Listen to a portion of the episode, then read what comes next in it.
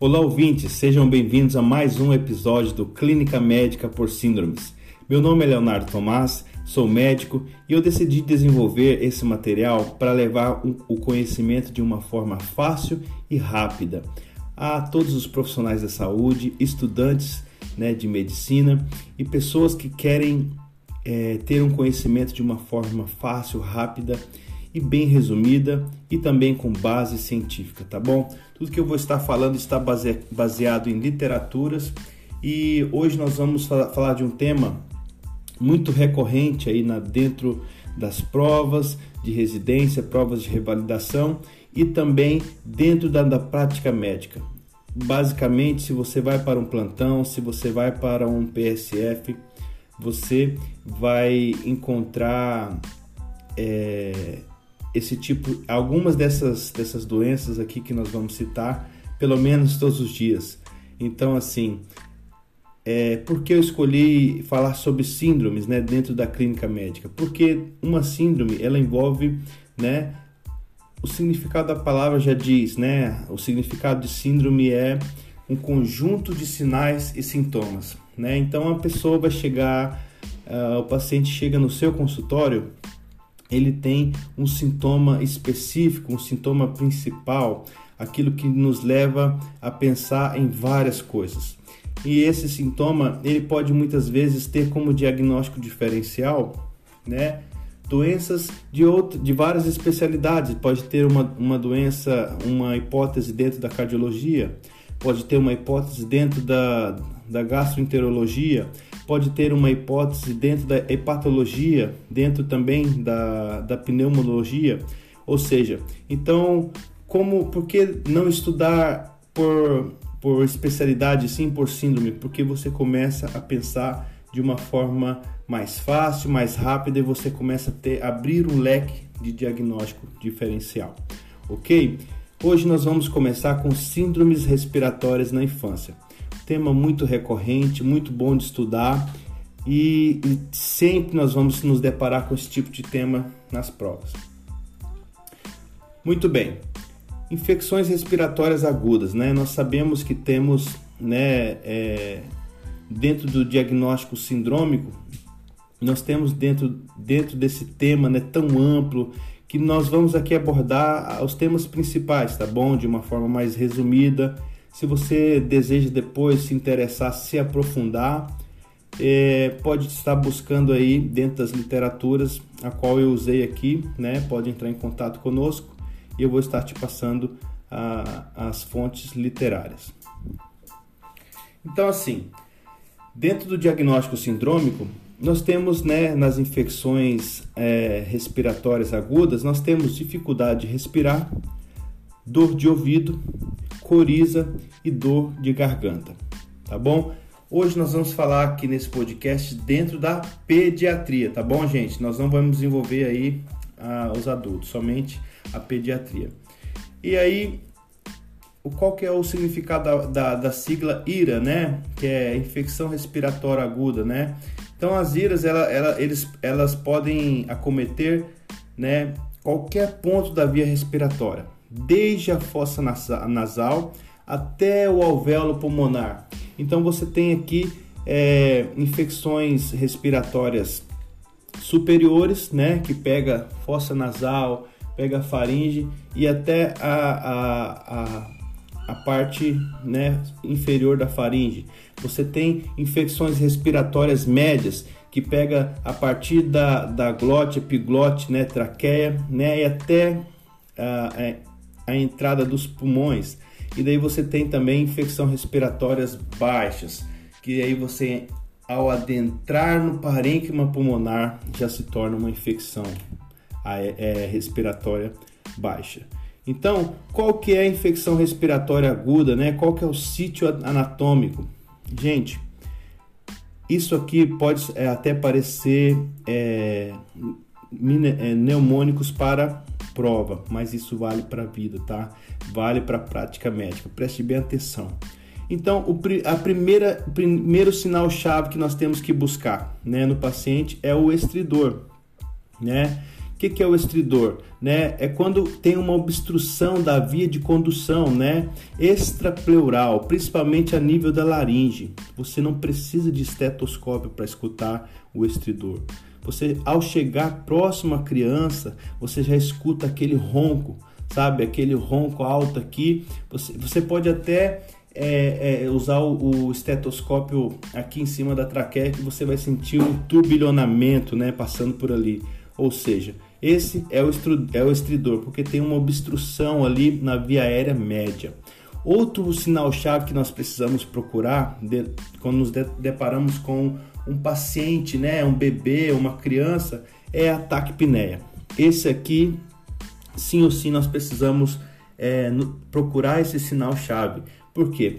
Quando nós temos um paciente com taquipneia, né, isso aqui é um, é um indicativo de doença nas vias aéreas inferiores, né, no parênquima pulmonar.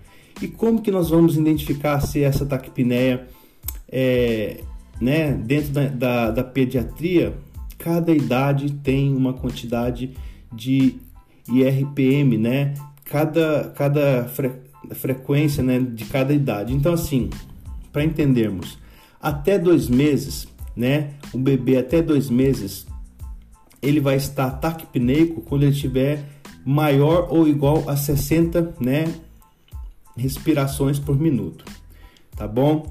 Então, até dois meses é maior ou igual a, a 60 respirações por minuto, ok? De 2 a 12 meses é maior ou igual a 50 respirações né, por minuto e de um ano a cinco anos é maior ou igual a 40 é, respirações por minuto. E de 5 a 8 anos é maior ou igual a 30 né, respirações por minuto. E maior que 8 anos, né, a gente fala de uma taquipneia quando é maior ou igual a 20 respirações por minuto. Ok? Então, gente, até os 5 anos de idade, a presença de taquipneia é a grande marca da doença de vias aéreas inferiores, né? Estejam ligados nisso aí, isso vale para a vida, tá, gente? No parênquima pulmonar houve uma inflamação, né? A criança vai apresentar um quadro de taquipneia, tá bom? Então, assim, para a gente fechar essa, essa introdução, sem taquipneia e sem estridor, nós temos o que? Infecções, infecções das vias aéreas superiores. É isso mesmo, gente tá? Com estridor, a frequência é vari... frequência respiratória variável, nós temos o que? Doenças periglóticas, né? Acometendo a via aérea média, ok? E se nós temos é, é um paciente com taquipneia e sem estridor, é igual, gente, a pneumonia, né? A uma infecção é, respiratória aguda é, baixa tá bom? Grava isso, isso é importantíssimo para a prova, né? Os casos clínicos vão estar, isso vai saltar nos seus olhos, preste bem atenção, ok? Então, sem taquipneia, sem estridor, né? Nós temos uma infecção de vias aéreas superior. Infecções, né? É, de vias aéreas superiores são o que, gente? Resfriado comum, né? É o primeiro da fila, é o mais frequente, né? Você vai vai ver o quanto isso é recorrente tanto do, dentro do seu consultório, né, numa UBS, dentro é, de uma unidade hospitalar, uma, no, no, no, seu internato, né, quando você estiver rotando é, pediatria, é o que você mais vai ver, resfriado comum, tá bom? Paciente não tem taquipneia, não tem estridor, né? Você vai olhar então nas vias aéreas superiores, complicações dos resfriados. Quais são as complicações dos resfriados, né? Eu vou falando aqui de, em ordem, tá, gente? Em primeiro vem a otite média aguda, tá bom? Em segundo vem sinusite bacteriana aguda, tá bom? E aí você tem também a faringoamidalite bacteriana, tá bom? Também é uma complicação, ok? Vamos falar então de resfriado comum? Vamos lá? Isso mesmo.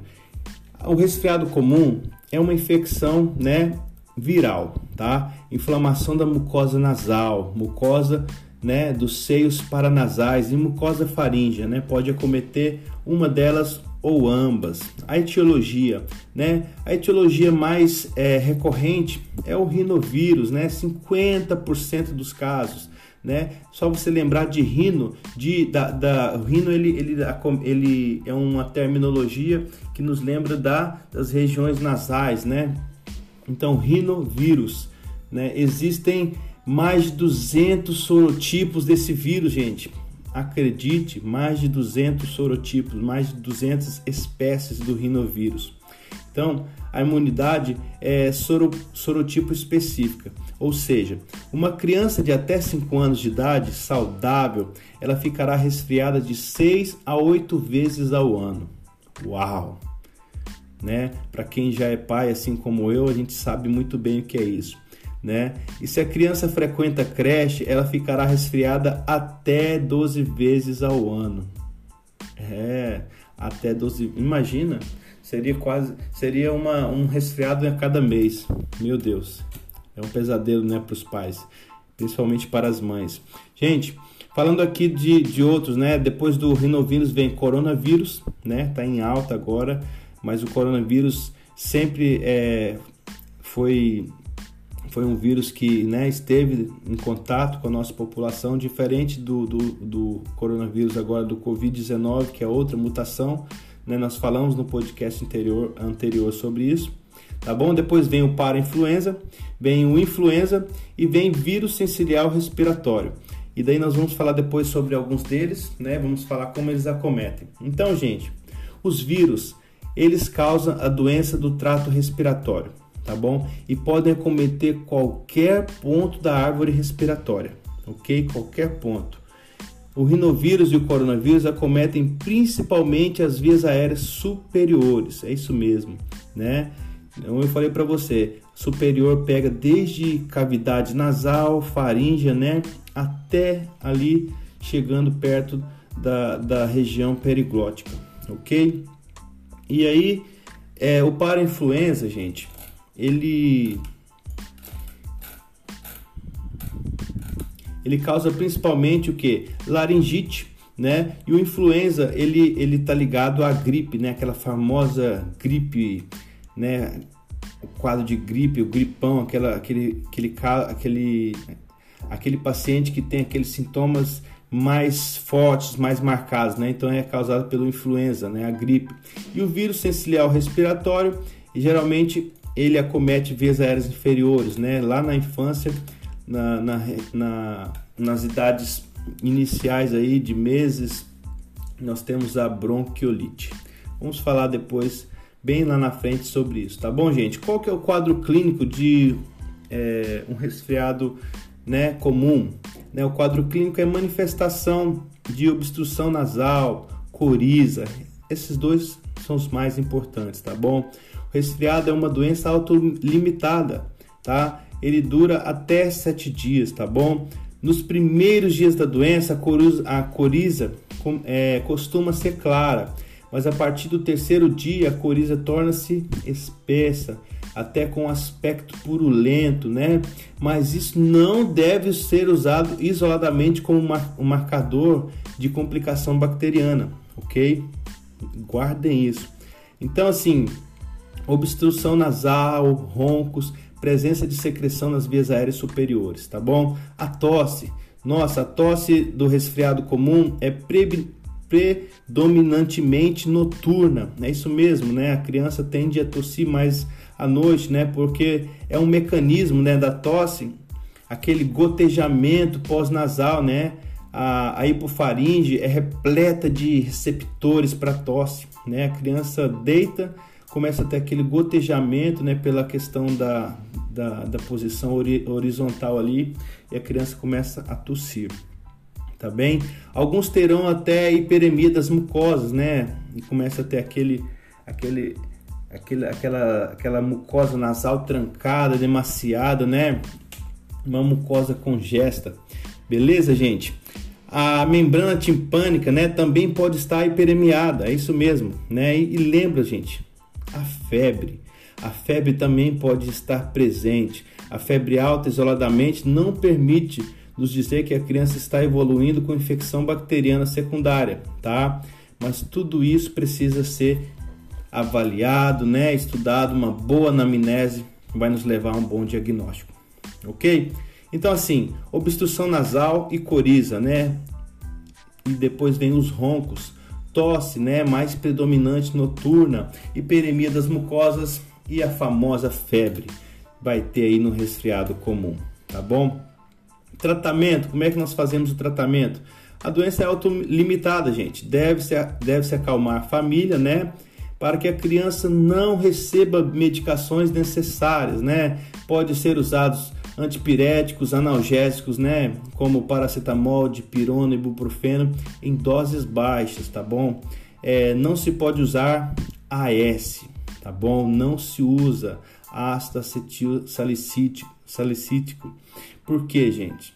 Porque é, no caso de houver uma possibilidade de uma infecção é, é mais, mais séria, você pode ter a síndrome de Hair, né? De Hay, né? Melhor dizendo, que é, é a, a criança vai apresentar aí, né?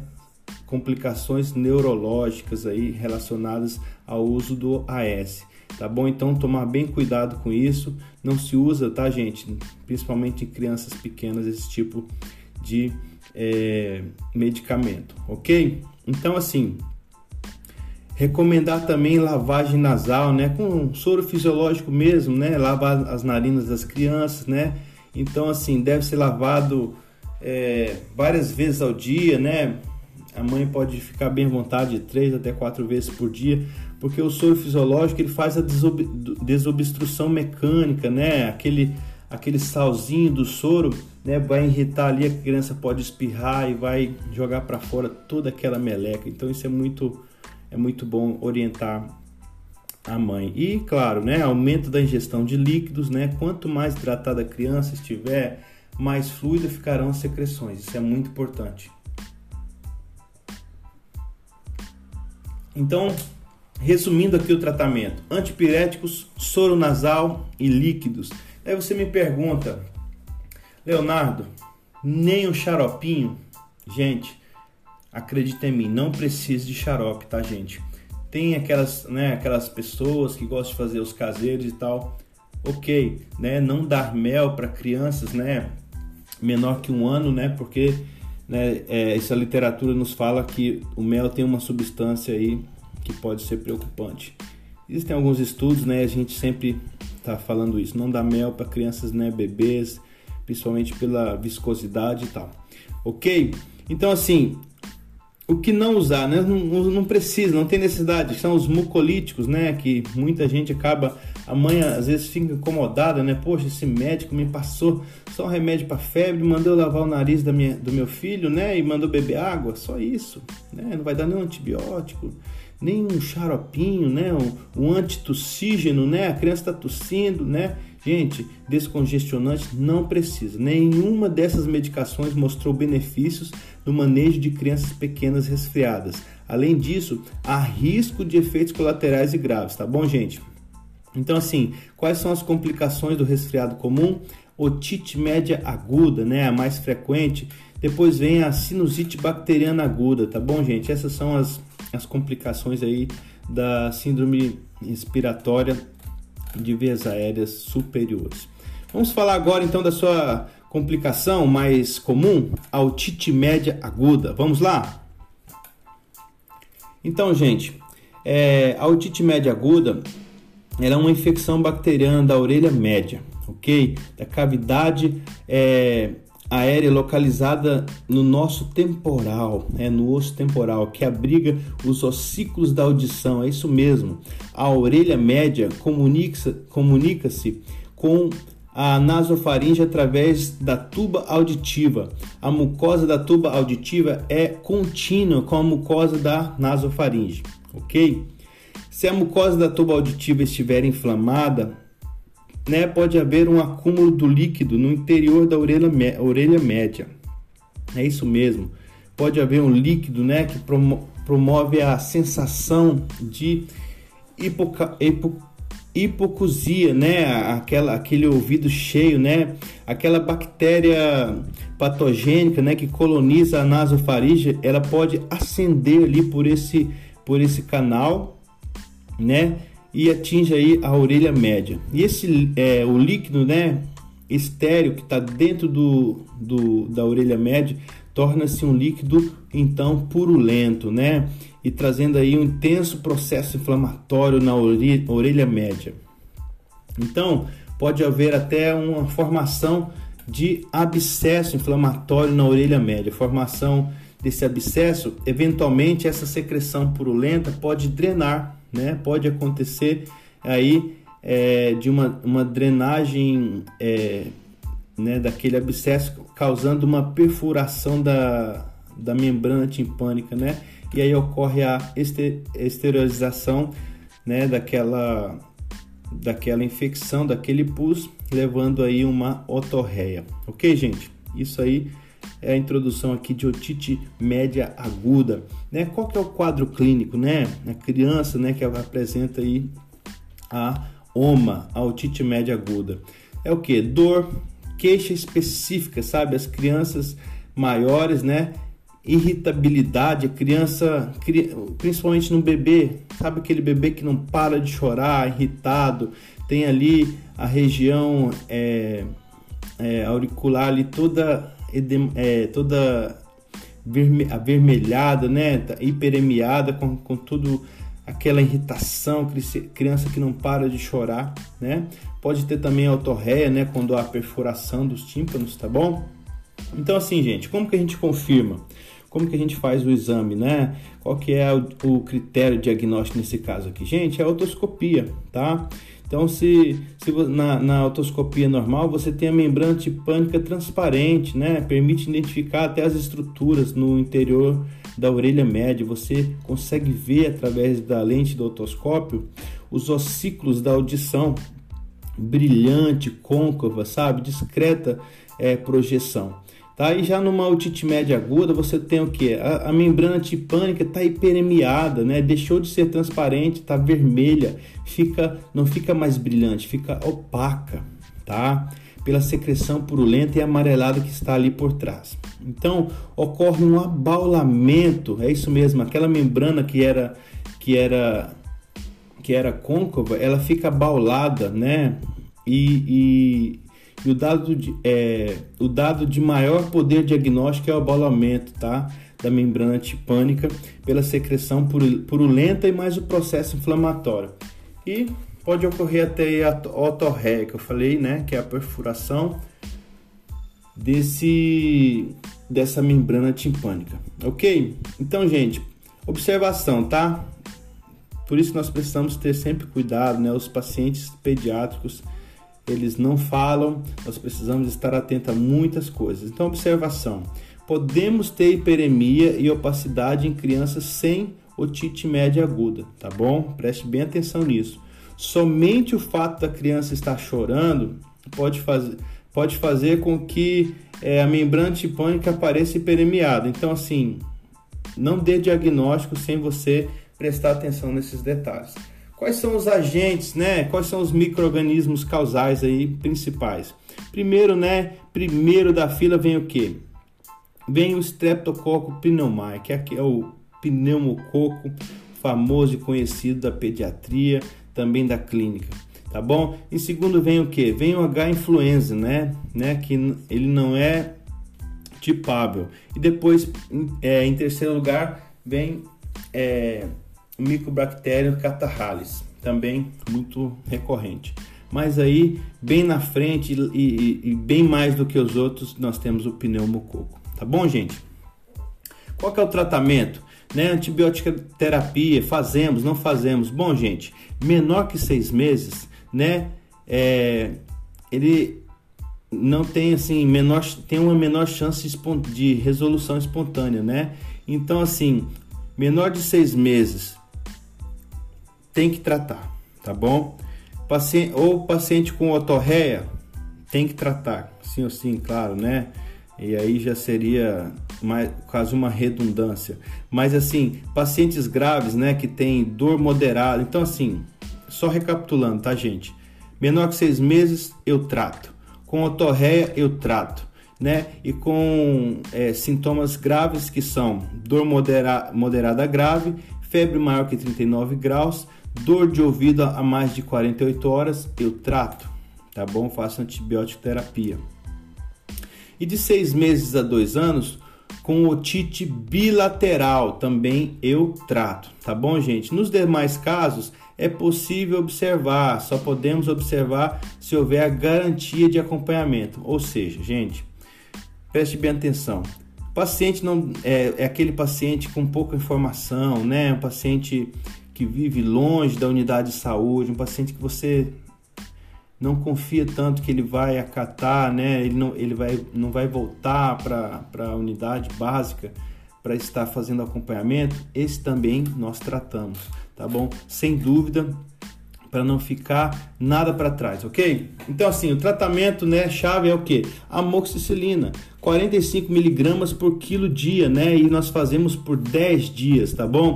E também nós temos ou 80 a 90 miligramas né, quilo dia. Então tem aí a divergência literária, mas nós podemos fazer né, uma média aí de, de 60 miligramas quilo dia também vai muito bem. Então existem três bactérias que são responsáveis né, pela maioria dos casos, que é o, o Streptococcus pneumonia, né, que é o pneumococo, que ele é a maioria é sensível, tá? sensível a cepas, né? A esses anti, esse antibiótico. Então, assim, quando usar a dose mais alta, né? Quando nós usamos, você lembra que eu falei que tinha dose menor, que era 45, é, que era a dose de 45 miligramas, né? E tem também a de 80 90 e tem a, a, dose média que você pode estar usando, né? Mas aconselhado é começar com 45, ok? Então, assim, quando nós usamos a dose mais alta? Em crianças menores de 2 anos. Faz a dose mais alta, tá bom, gente? Fica despreocupado, vai dar certo 10 dias, o tratamento funciona bem. Crianças que frequentam creches, dose mais alta, né? Crianças com recente uso de antibiótico, faz também dose mais alta. No caso de, de um H influenza, nós fazemos o que, gente? No caso desses aí, ele, é, você pode também estar tá fazendo uma associação né, de amoxicilina com clavulanato, né, pela questão aí da, da resistência do, do, da bactéria, né? E daí, hoje em dia nós temos também aí um processo de resistência, né, no meio da, no, no nosso país, né, e temos pelo uso excessivo de alguns antibióticos, muitas vezes tá, está sendo necessário fazer a associação do clavulanato por causa da beta-lactamase, né? Para o tratamento desses agentes, nós precisamos prescrever assim, tá bom? Como 50% das cepas são sensíveis e não é necessário é, é, fazer associação, porém, né? Muitas vezes vai ser necessário. Gente, houve falha terapêutica? Faz amoxicilina mais clavulanato. Se você não fez na primeira, você tem que associar se houve falha terapêutica, tá bom?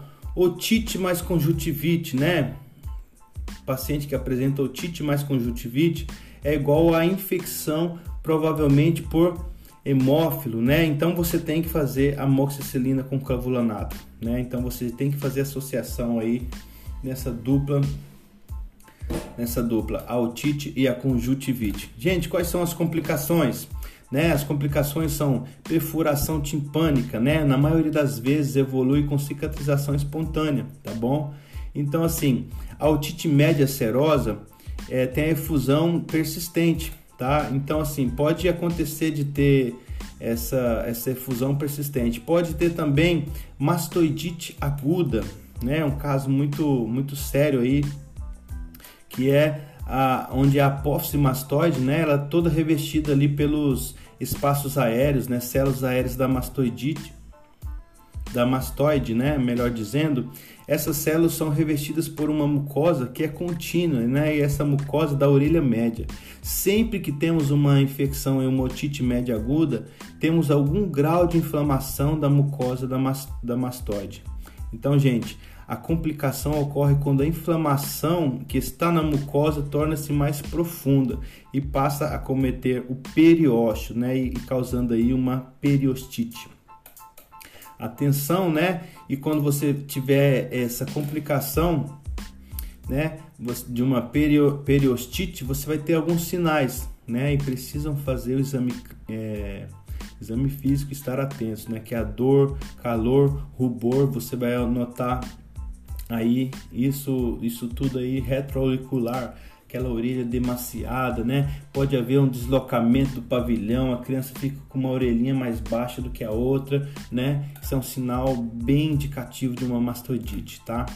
É um sinal sério, é uma doença séria. O tratamento deve ser o que? Internar essa criança, né? Mais exames de imagem, né? Para avaliar a extensão do processo se possível aí uma tomografia né, computadorizada, antibiótico para, para né, a gente usamos, usamos aí ceftriaxona ou amoxicilina com clavulanato também, tá bom? Em alguns casos faz, faz é, a, a meringotomia, né, que se for necessário aí fazer essa, esse procedimento aí se faz também, ok? Então assim, vamos agora para outra complicação que é a sinusite bacteriana aguda, né, gente? Gente, tudo isso aqui está dentro de síndrome respiratória aguda, né? De, de vias aéreas superiores, tá, gente? Então assim, nós estamos pegando várias doenças onde você vai ter um diagnóstico diferencial, né? Na sinusite, né? Os seios paranasais, né? São eles são estéreis, tá, gente? E aí ocorre, ocorre uma drenagem, né, uma oclusão, uma obstrução dessa via aérea superior e começa a acumular líquido, proliferar né, bactérias ali nos seios. Né, os seios começam a ser preenchidos por pus e acometidos por um processo inflamatório. É isso que acontece aí na sinusite bacteriana. Tá? Ao nascimento, as crianças não têm todos os seios, tá? Eia, atenção aqui, gente, olha só a criança, né, não, dependendo da idade, ela não tem os seios frontais, tá?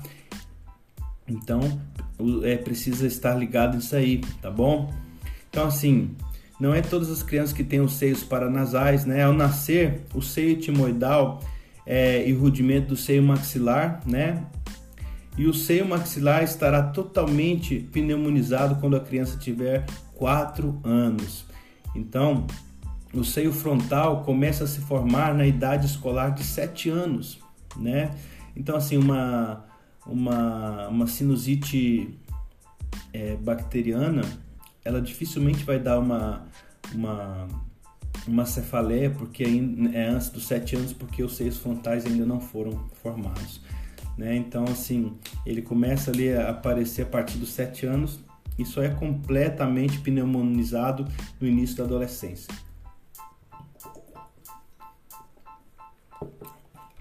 Então, assim, qual é o quadro clínico da sinusite bacteriana aguda? Quadro clínico é o quê? Quadro de resfriamento arrastado, né? O resfriado comum tem uma duração de até de 7 a 10 dias. Sintomas do resfriado, tosse diurna, né, mais intensa, coriza, mucopurulenta. Lembrando que a coriza, a coriza mucopurulenta está presente no resfriado comum também, tá, gente? Então, assim, é, o diagnóstico é clínico, né? Não precisa você estar tá fazendo é, raio-x, tomografia, né? Dentro da pediatria para diagnosticar uma, uma sinusite. O diagnóstico é totalmente clínico, tá? Não há nenhuma recomendação de exames de imagem, principalmente em criança menor de 6 anos, tá bom, gente? Os agentes são aqueles, né, que eu citei anteriormente, o pneumococo, o H influenza, né, e o Mycobacterium catarrhalis. Tratamento, gente, é o mesmo tratamento aí, né, o antibiótico da, da otite média aguda, né, não muda. A duração do tratamento, né, é por sete dias. Então você faz aí a moxicilina, né, naquela dosagem que eu citei para você anteriormente, 45 miligramas por quilo dia, certo? E você faz aí por sete dias é bem eficaz. Ok? Vamos lá, vamos correr, gente. Vamos falar em celulite orbitária. Ei, celulite, celulite orbitária é muito sério, né? Eu tive a oportunidade de ver um caso desse no internato, onde o, o pediatra deixou passar e a criança chegou com uma complicação séria aí de uma celulite orbitária. Então temos que tomar cuidado, ficar bem atentos, né? No caso de uma sinusite, né, a complicação é a celulite orbitária, né, do seio, a sinusite do seio etimoidal, né? Por uma continuidade podemos ter o acometimento da órbita, né? E começa a, a, a separação deles e, e é feita por uma lâmina muito fina, né? A lâmina papirácea, né? E começa aí ocorrer uma, um processo infeccioso, uma infecção e inflamação da órbita e dos tecidos adjacentes. Quais são as manifestações, gente? Dor à movimentação, edema na conjuntiva, né? Aquela criança que ao mexer não consegue nem ela para de movimentar os olhos pela dor, né? Tem edema na aquela conjuntiva que fica demasiada, né? Celulite orbitária, né? Você pode, você tem que prestar atenção se ela é orbitária ou se ela é periorbitária, né? No caso da celulite periorbitária, a infecção, a inflamação ocorre nos tecidos da face, né? e o globo ocular, a órbita, os tecidos adjacentes não são cometidos. Né? Então a pele orbitária vai pe pegar mais a parte cutânea ali da pele, revestimento ao redor dos olhos, enquanto a orbitária pega a órbita, os olhos. Ok? Apenas a pálpebra estará cometida na pele orbitária. Pode ser uma complicação ah, de uma sinusite etimoidal, mas também pode ser consequente a qualquer trauma de face. Então, no caso, muitas vezes o trauma é, acomete né, uma forma unilateral, então precisa estar sempre de olho para fazer o diagnóstico diferencial. Beleza? E o diagnóstico diferencial é o que? É um corpo estranho, né? é uma, no caso, uma rinorreia unilateral, né, fétida, sanguinolenta, pode ser um corpo estranho. A criança enfiou alguma coisa no nariz. No caso também de uma renite alérgica e até de sífilis, né, nos primeiros três meses, obstrução nasal intensa, secreção sanguinolenta, né, pode ser uma infecção vertical aí, ou uma infecção é, causada aí no, no canal do parto. Gente, Vamos lá, vamos falar de faringomidalite bacteriana. Nós vamos fechar né, bem rápido para a gente pensar ela não ficar tão é, maçante, tão longa, ok? A faringomidalite aguda, ela pode ocorrer em qualquer fase da vida. É, gente. Na maioria das vezes a etiologia é viral, né, dentro da pediatria, benigna e autolimitada, tá bom? A faringite, né, que nos preocupa é a bacteriana, né, e até prova é, contrário o agente etiológico. Até que prove o agente é, o contrário, o agente etiológico é o Streptococcus beta hemolítico do grupo A, ok? Então assim, é, que é também conhecido como é, Streptococcus pyogenes, é o mesmo, tá? Tanto o beta hemolítico do grupo A, que cai bastante em prova, e também o Streptococcus pyogenes. Então, assim, tem risco de evolução, né, para febre reumática. Então, precisa ser tratado rapidamente. Você, ao fazer o diagnóstico, faz antibioterapia, faz acompanhamento, se possível, porque a criança pode ter complicações como febre reumática e também aquela complicação lá do é, infecção renal, né, da, da da, da infecção renal pós-streptocócica. Ok? Etiologia, né? Eu já falei, é o Streptococcus beta hemolítico do grupo A, tá bom? Acomete principalmente crianças e adolescentes de 5 a 15 anos, essa é a fase mais acometida.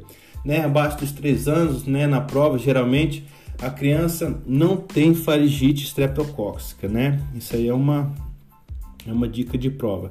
Entre 3 a 5 anos, é possível, mas é, mas é pouco provável, tá bom, gente? É possível, mas é pouco provável. Então, assim, estamos falando a nível de prova, mas na, na, na, na, vida, na prática, você vai investigar. Qual que é o quadro clínico? Febre alta e dor de garganta, é isso aí. Manifestações sistêmicas, vômitos. A criança pode ter vômitos, né? Dor abdominal, né? Muito comum. Diagnóstico diferencial de abdômen agudo da infância, né? Você notou ali aquela, aquela faringe, né? hiperemia, né, do pilar anterior, né, aquele exudato amigdaliano, né, podemos ter, no entanto, uma faringite streptocócica, né, e, então assim, sem exudato também, né, pode ter um acometimento bacteriano e não ter exudato, né, então você precisa ficar ligado, porque o que é patognomônico de uma faringite bacteriana não é o exudato. Às vezes você olha lá no, no, no seu internato, na sua prática, e você olha lá aquela, aquela, aquele exudato, aquele pus, né, lá na garganta, e daí você fala, poxa, é bacteriano, matei. E muitas vezes não é. Muitas vezes é viral e pode apresentar a, a, o exudato amigdaliano. Então, o que, se, o que torna a, a patognomônico de, de faringite bacteriana são as petequias no palato. Olhou petequias no palato, né? Daí nós podemos confirmar é uma faringite streptocócica, tá bom? Então assim, é bem é bem é, é bem bem tranquila essa questão, tá bom, gente? E também pode apresentar adenomegalia cervical, em geral, né, gânglio aumentado, dolorosa palpação. É bem comum também de acontecer. Sem coriza, sem tosse, sem manifestações de vias aéreas superiores, né? Isso isso aí é pode acontecer, tá bom, gente? Então, muitas vezes não vai ter coriza, não vai ter tosse, não vai ter manifestações, né, de, de vias aéreas superiores, mas uma, uma, um desconforto, uma dor ali, é, a deglutição, você vai, febre alta, né, daquela febre, pode dar aquele febrão, e daí você faz a horoscopia e já comprova, ok? Diagnóstico complementar, gente, dá para fazer o que? teste rápido, né? Uma pesquisa do, do antígeno streptococcus, né? O teste rápido é um teste de elevada especificidade, né? Quando positivo, nós temos de tratar essa criança, né? É, como tendo faringite streptocócica, porém a sensibilidade do teste rápido é inferior ao da cultura, tá bom? Então dá para fazer o teste rápido, mas o que é melhor ainda como auxiliar é a cultura de secreção de orofaringe, tá bom? uma aguinha e também o hemograma, né? Tem que fazer o hemograma, né? Para a gente ver lá a leucocitose com neutrofilia e desvio para a esquerda, né? Uma leucocitose bem alta lá com uma neutrofilia e daí você vai comprovar tem uma infecção bacteriana. Observação: se o teste rápido cultura não, não estiver disponíveis, é igual ao tratamento, gente. Não tem que discutir, trata e aí fica despreocupado. Você fez o seu trabalho, ok? Tratamento: nós iremos tratar o paciente para diminuir o tempo de transmissão, ok? Quanto mais rápido você tratar, melhor vai ser, ok? Então, assim, o tratamento é pelo menos aí para fazer a erradicação do streptococcus é o que? É pelo menos 10 dias de antibiótico terapia, tá bom? E qual que é o tratamento padrão aí para a gente fazer? É o que? A penicilina benzatina, amoxicilina por 10 dias, é isso mesmo, né? Ou amoxicilina por 10 dias e você pode usar, né? Mas o primeiro, primeira opção aí são as, a penicilina benzatina. É isso mesmo. Para faringite pode-se fazer amoxicilina também em dose única diária, né? O que aumenta a adesão a, no esquema terapêutico. Você pode fazer dose única diária, né? Para melhorar aí a adesão. Dá para fazer também macrolídeos, né? Para aqueles né, com alergia, né? As penicilinas. Fazer aí a famosa azitromicina, né? Também usada como segunda opção. Ok? Gente, é, qual que é o diagnóstico diferencial? Aí, né, a aula tá ficando bem longuinha, mas qual que é o diagnóstico diferencial? Mononucleose, né? Você também tem aí o, o, os sintomas parecidos, né? Adenovirose, né? Erpangina, né? Nós vamos falar depois delas dentro de síndromes exantemáticas, né? A pifafa, né? Que é a doença uh, de, de etiologia desconhecida, né? Que se caracteriza por febre periódica, estomatite aftosa, faringite e a aí que vem a, a, a, a sigla pifafa. Ok, galera? Então, assim, complicações supurativas né, são complicações decorrentes do próprio agente infeccioso causado por é, destruição tecidual. Então pode haver abscesso peritonsilar né, naquela, naquela faringe. Então é, esses abscessos aí devem, se for necessário, até fazer a sua drenagem, ok? Ok, galera? Então assim, nós é, estamos aqui finalizando aqui a, as infecções aéreas superiores, né? E depois aí nós vamos é, na próxima aula, ainda tá numa continuidade, eu creio que vamos fechar em três podcasts falando sobre as infecções aéreas, é, infecções é, respiratórias na infância, de vias aéreas médias e depois de vias aéreas inferiores, tá bom? Grande abraço a todos, fiquem com Deus e até a próxima.